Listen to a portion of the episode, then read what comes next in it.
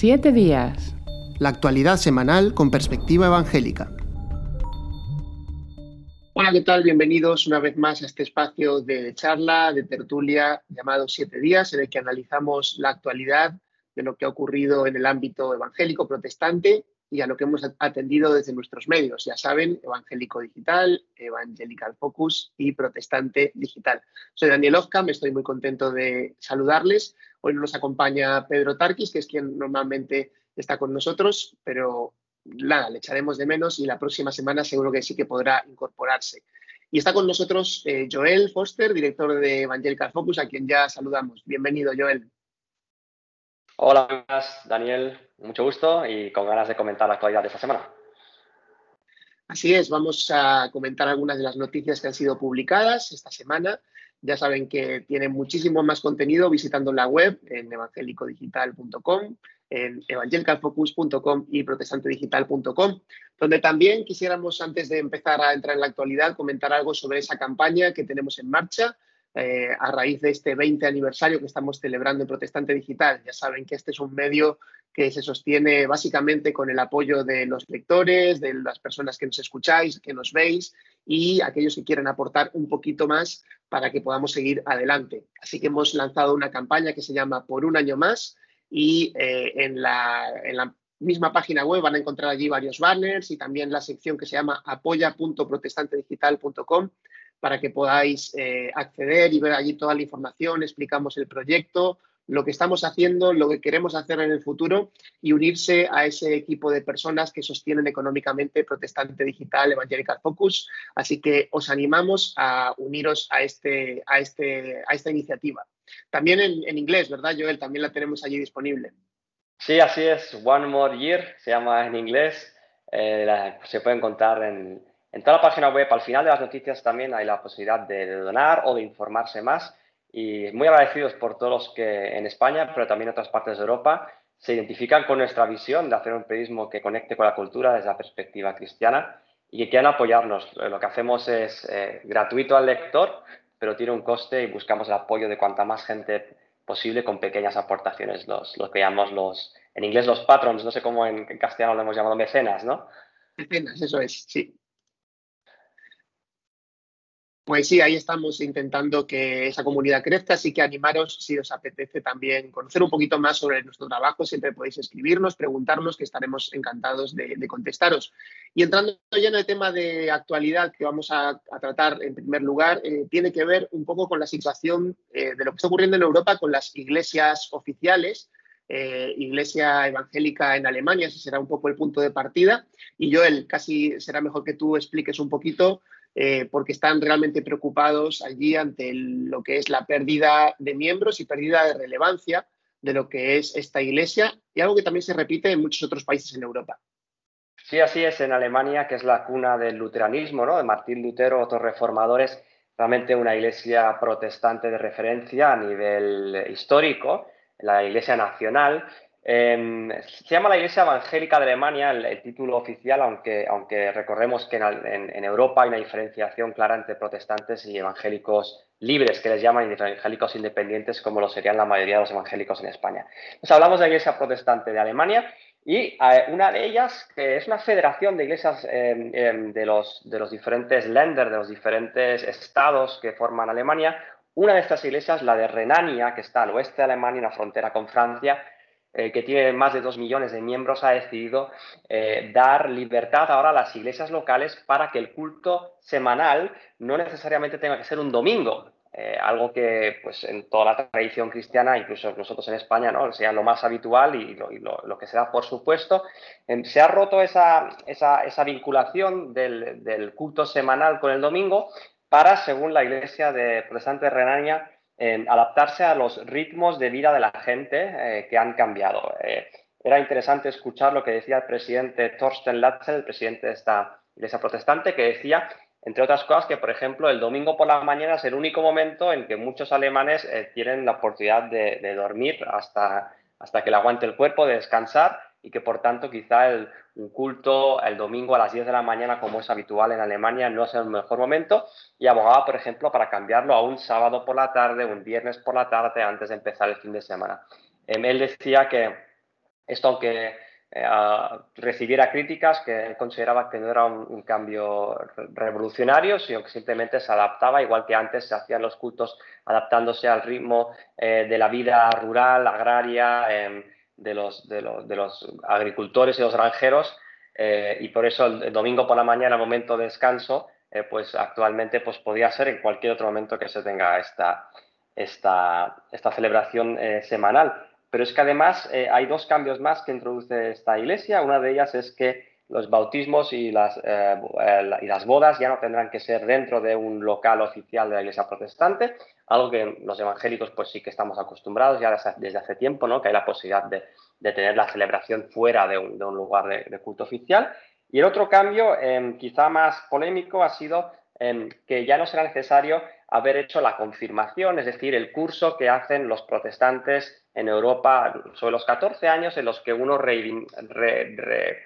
vuelve a, reafirmar su fe en, Cristo, su comprensión del Evangelio, eh, teniendo en cuenta que son iglesias que bautizan a los niños eh, de, bebés, como lo haría la Iglesia Católica en España. Entonces, este requisito se, elimina, la, la, confirmación, lo que en el catolicismo sería la primera comunión, ¿no? Em, y em, se permite tomar de la Santa Cena, eh, basta con que hayas uno sido em, bautizado de niño, aunque ni siquiera forme parte eh, de una iglesia local o muestre un compromiso. Entonces hay, hay, una serie de cambios que ellos consideran que son para dar libertad y eliminar normas. y lo que buscan es, es lo que decías tú, Daniel, al principio, es recuperar recuperar la, la, atención o recuperar la asistencia de muchos alemanes que han dejado de asistir que han dejado de formar parte. Actualmente las estadísticas dicen que la Iglesia Protestante de Alemania, solo el 3% de los miembros, de aquellos que son oficialmente miembros de la Iglesia, asisten a cultos dominicales eh, cada semana. Solo un 1,5% de los alemanes leen la Biblia eh, cada día. Eh, y actualmente la caída de, de membresía es fuertísima, de alrededor de un 3% al año, es decir, Em, ahora mismo la Iglesia Protestante de Alemania en su conjunto tiene 19 millones de miembros, mientras que en 2007 tenía 6 millones más, es decir, ha perdido 6, millones de miembros en, menos de 20 años, convirtiéndose además en la, segunda iglesia después de la Iglesia Católica romana que ya es más, eh, más establecida en el país que, que, la misma iglesia protestante.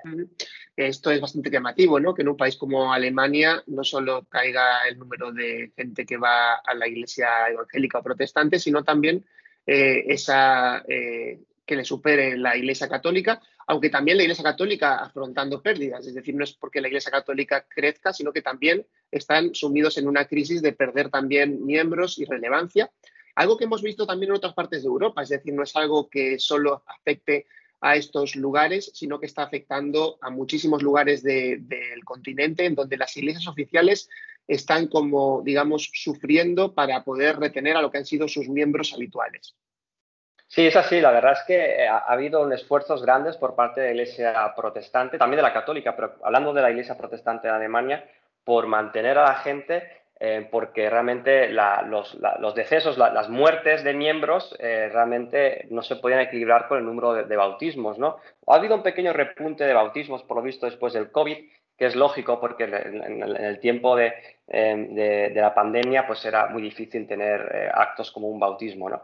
Pero, pero, sí que se han intentado cosas. Por ejemplo, se ha, se ha, nombrado como presidenta del Sínodo Nacional de la Iglesia Protestante, que es el órgano de decisión mayor de la Iglesia Protestante de Alemania, a, Anne Nicole Heinrich, que es eh, a una estudiante de teología de 25 años. Entonces, una forma de, como de hacer un cambio radical de renovación, de, tratar, de contactar, conectar con los jóvenes, pues se, se, ha nombrado como presidente de la Iglesia a una, a una chica de 25 años, una mujer de 25 años. También se han introducido nuevos cambios, se han intentado introducir las nuevas tecnologías. Eh, publicábamos en Protestante Digital y en Evangelical esta noticia de que por primera vez la Iglesia Protestante de Alemania había celebrado un culto organizado 100% por la inteligencia artificial, ¿no? desde el sermón hasta la música, hasta, la presidencia, todo era eh, automatizado. Lógicamente era, era como, como algo concreto y especial, no era una nueva tendencia eh, del día a día, pero sí que se busca hacer conexiones, pero ni siquiera la, celebración de los 500 años de la Reforma Protestante en el 2017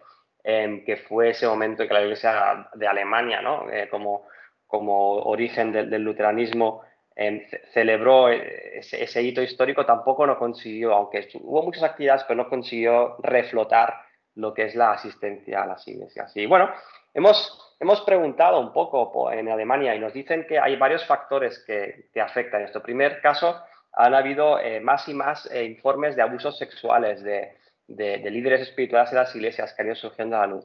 Por otro lado, ha habido cada vez más posiciones políticas que la Iglesia protestante alemana ha ido tomando, por ejemplo, muy claramente en favor de la acción eh, climática y que eso ha creado pues, oposición de gente que no se identifica con, esa línea, pero también muy claramente contra los partidos de derecha. De hecho, si entramos en la página web de la Iglesia Protestante Alemania, vemos claramente destacado em, una sección de temas en los que hablan de cómo eh, contrarrestar el auge de la derecha.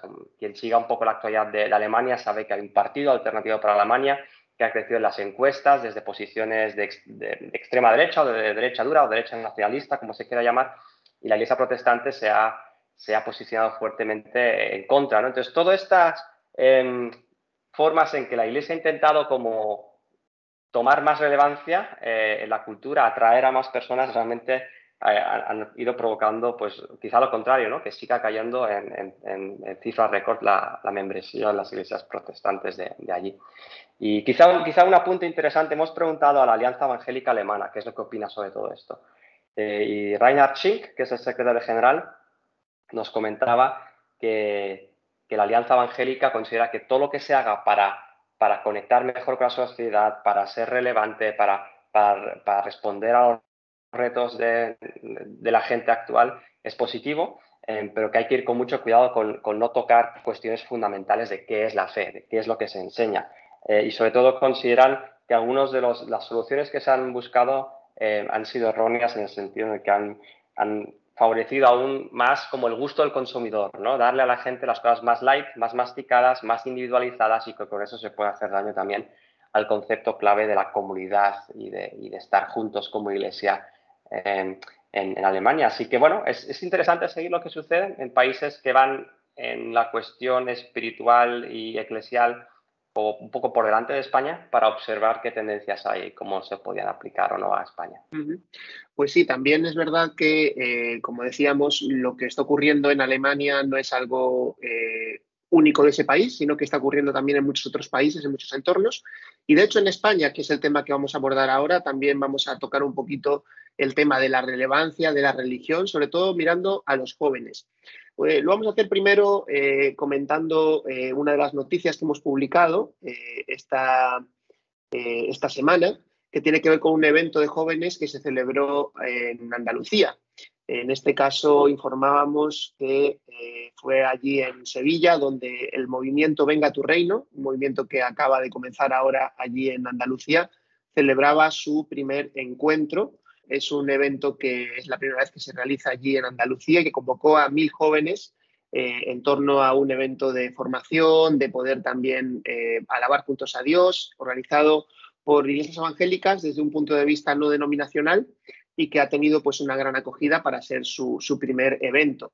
Eh, hablábamos con el organizador de, este evento, Jorge Feliz, y bueno, él nos comentaba que una de las cosas que, notaba en la, generación actual de los jóvenes es que eh, quieren una espiritualidad real, que tenga una, aplicación eh, muy directa y muy, eh, muy evidente en la, vida, en, la vida cotidiana, es decir, necesitan respuestas a los problemas cotidianos que están teniendo, que realmente tiene mucho que ver también con, con, las expectativas de vida, tiene que ver mucho con la identidad, tiene que ver mucho también con la, con la, con la familia, con la manera de ver la sexualidad todas estas cosas que sabemos que en la, en la Biblia hay respuestas para ello, pero que muchas veces pues quizá las, las grandes iglesias no las están tratando o desde los, movimientos, digamos, oficiales no se están presentando y que quizás sí que sean las cosas que los jóvenes realmente necesitan. También, eh, también se hablaba mucho de ese sentido de comunidad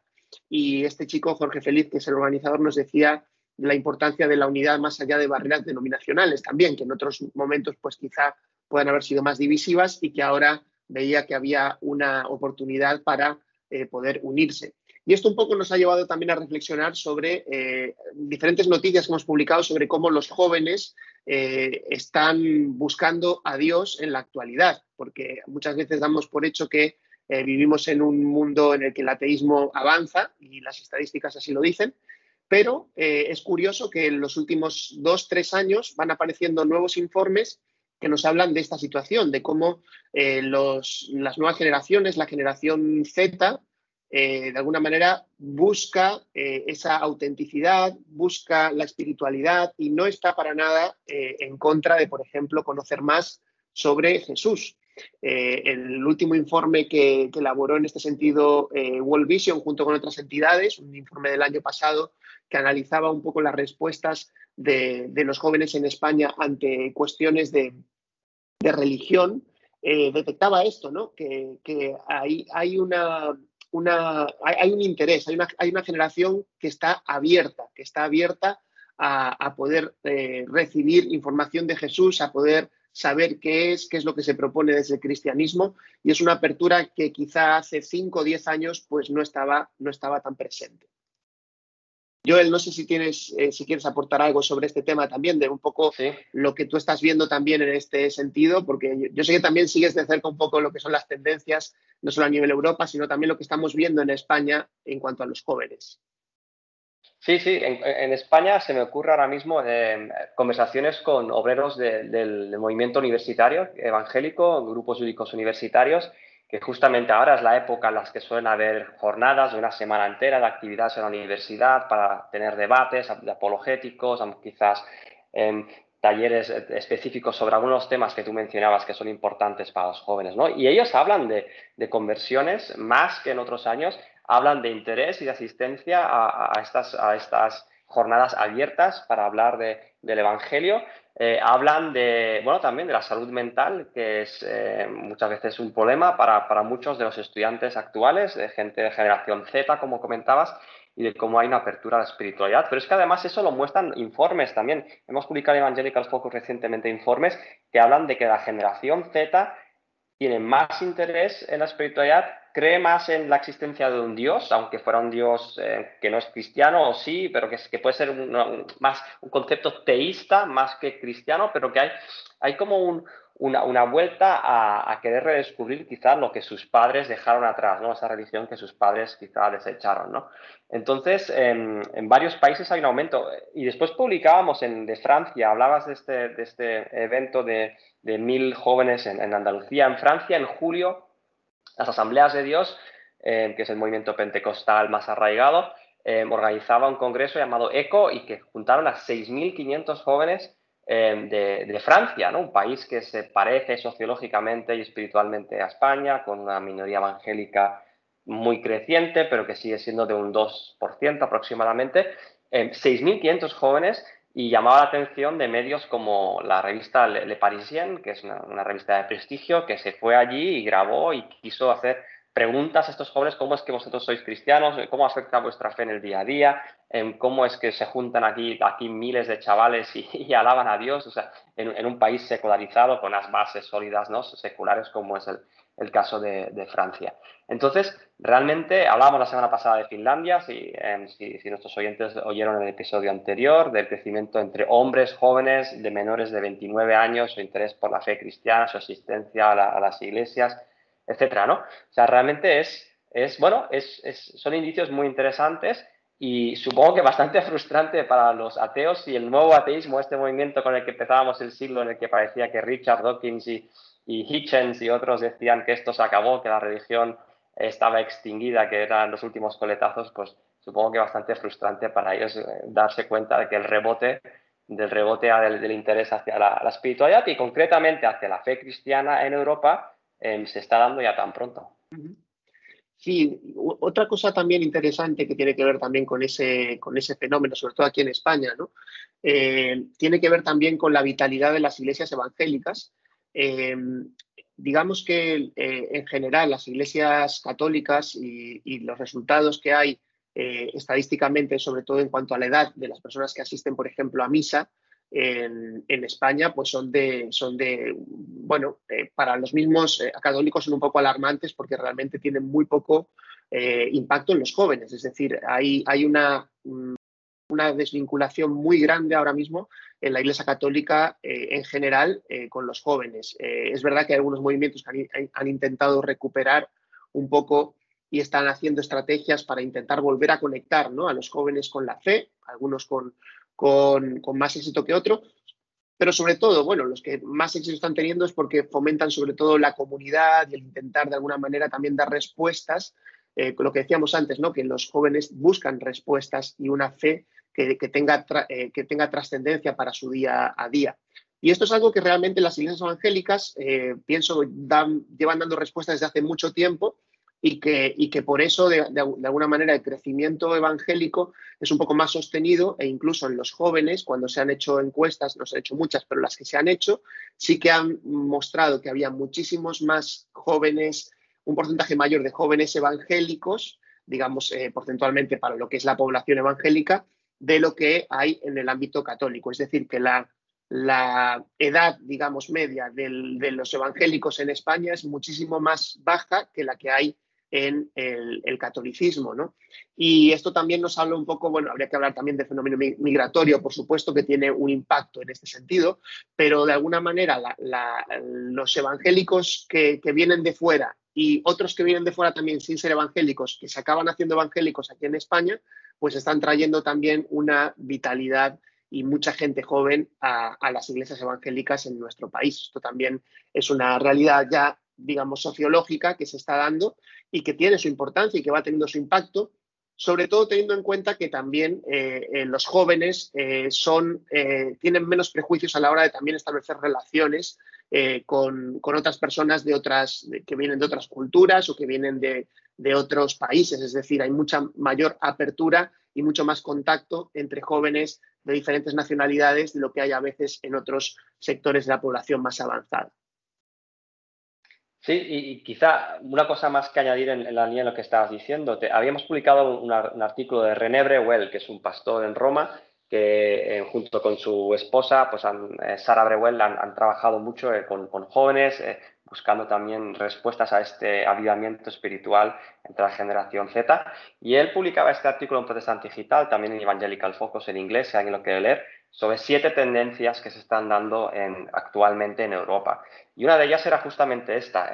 Hay, hay quizá menos compromiso en, membresía con las iglesias, es decir, un compromiso en el que uno se hace miembro, que uno participa en todas las actividades. Entonces, eso cuesta un poco para enganchar a generación Z, pero a la vez hay más interés en un evangelio em, él lo decía, un, evangelio eh, puro y duro, ¿no? O sea, que, no sea, que no sea aguado, que no sea hecho una versión consumista de, una experiencia religiosa, sino, sino de volver a, las raíces, de qué, dice la Biblia, qué dice Jesús, cuáles son las verdades eh, tal cual como las presenta el Evangelio y, vincularse de una forma más radical, por usar esa palabra, a, la, a la, fe cristiana, ¿no? un seguimiento más, más, más honesto y más en comunidad de, Jesús. Y como decías, él comentaba la necesidad de que, de que lo que muchas veces en el protestantismo y también los evangélicos ha sido una fe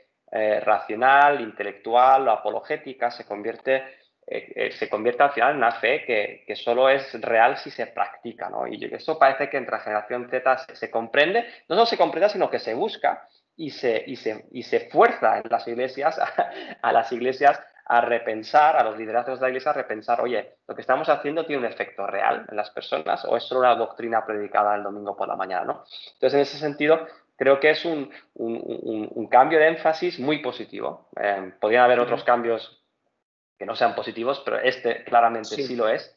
Y es lo que hablábamos al principio, la iglesia, iglesias protestantes históricas y, y un poco anquilosadas de, de, nuestra Europa, pues están, están viendo que o reaccionan y vuelven a, a, un evangelio más, más para el día a día, más real, o, o se van diluyendo. Sí, y en, y en esta línea me, me, venía acordando ahora también de, de, las conferencias en las que estuvimos en Polonia el año pasado, el European Leadership Forum, donde eh, varias de las plenarias que, tuvimos fueron dadas por personas bastante jóvenes, pero también muy involucradas en la, misión y en el evangelismo.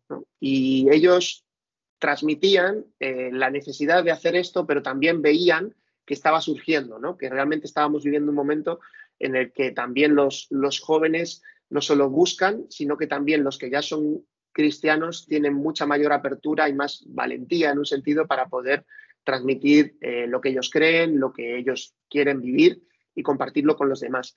Y, creo que esa es la autenticidad que, puede de alguna manera salvar eh, Europa, ¿no? salvar el Evangelio en Europa. Muchas veces se habla de que eh, hay un, estamos en un continente post-cristiano, que estamos en, una, en un entorno en el que todas las fes, y lo vemos estadísticamente, van en declive y, sin embargo, eh, vemos estos brotes verdes, por así decirlo, a nivel europeo, eh, también en España, también en otros países, y todo esto quizá esté, esté siendo eh, lo que haga surgir un, verdadero cambio y, que realmente, lo que tú decías, ¿no? el Evangelio no está por desaparecer, sino que da la impresión de que va a resurgir, va a resurgir y, va a volver a conquistar muchos corazones de muchas personas.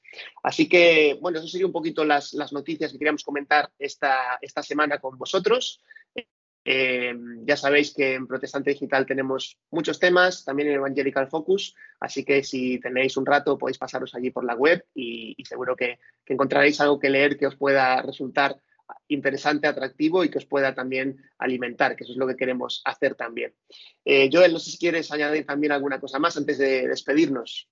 Nada, agradecer a todos nuestros oyentes en las diferentes plataformas que nos seguís y animaros a unirnos para que Protestante Digital y Evangelical Focus sigan adelante un año más. Eso es, eh, no, nos olvidemos, tenemos esta campaña en, marcha de la que ya hemos hablado eh, al principio, por un año más. visitad apoya www.protestantedigital.com. Ahí se explica todo lo que estamos haciendo, la manera en la que estamos recogiendo los fondos y os animamos a que os podáis unir para que podamos seguir adelante con nuestro trabajo y, que este proyecto pues, pueda también seguir creciendo y llegando a más personas. Gracias, Joel, por estar con nosotros en el día de hoy. Muchas gracias a ti, Daniel. Hasta aquí el programa de siete días de hoy, un poquito más breve, pero esperamos que sustancioso y esperamos volver de nuevo la semana que viene Aquí estaremos una vez más en Protestante Digital en este siete días. Muchas gracias por estar con nosotros. Que Dios les bendiga. Siete días. La actualidad semanal con perspectiva evangélica.